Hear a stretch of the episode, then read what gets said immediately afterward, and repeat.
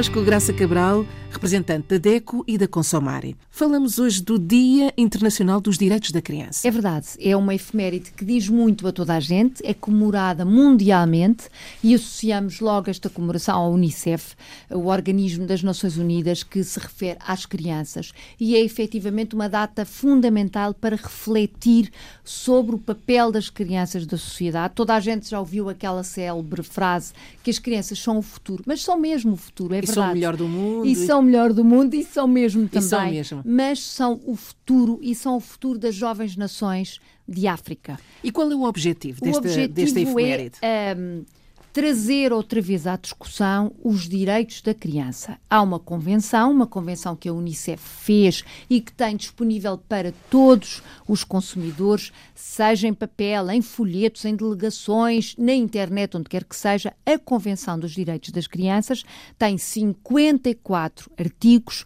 e estes artigos estão organizados em quatro grandes grupos, que passo a dizer. O primeiro é o direito ou os direitos à sobrevivência. São os direitos básicos, o direito à saúde, o direito aos cuidados adequados na saúde, o direito a uma família, ao amor na família, ao ser bem tratado pelos adultos. Isto é o direito básico à sobrevivência, que é, hoje em dia, século XXI, ainda atropelado todos os dias. Falamos de violência contra as crianças, crianças abandonadas, crianças com doenças que não são tratadas convenientemente, crianças que ainda não são vacinadas. Este cenário parece fora da realidade, mas não. É a realidade de é crianças que vivem ainda no continente africano sem ter os direitos à sobrevivência na prática. Estão consagrados na Convenção, mas na prática não acontecem.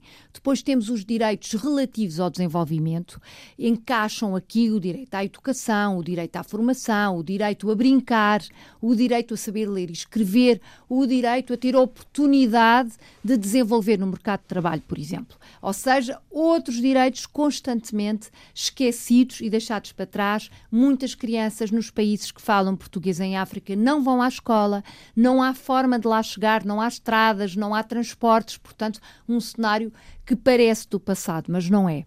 Depois, o grupo dos direitos relativos à proteção, e estes são ainda mais graves, porque estamos a falar da proteção contra a exploração, por exemplo, do trabalho infantil.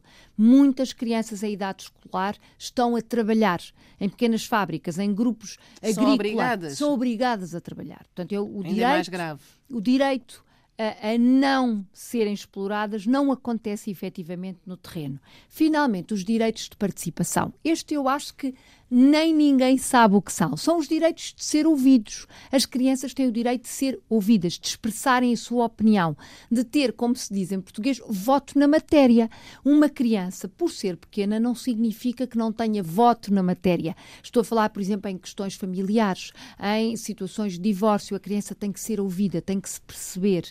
Uh, situações, com quem é que ela quer exatamente, ficar? Com... situações até de adoção em que a criança depois não é bem tratada. O direito a expressar a sua sua opinião, o direito a participar no seu futuro é também um conjunto de direitos que respondem às crianças. E como é que podemos saber se esses direitos são realmente praticados, são aplicados na prática? Em primeiro lugar, temos que uh, denunciar sempre que chega ao nosso conhecimento atropelos aos direitos das crianças.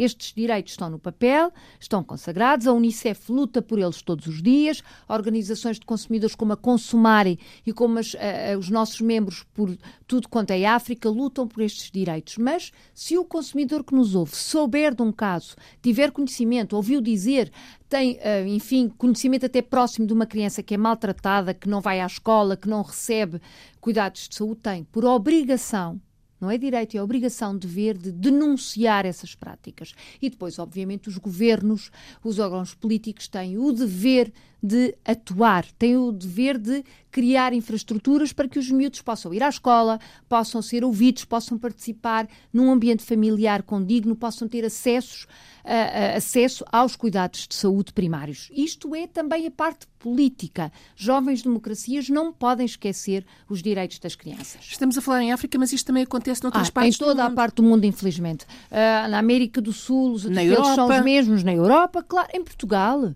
isto acontece.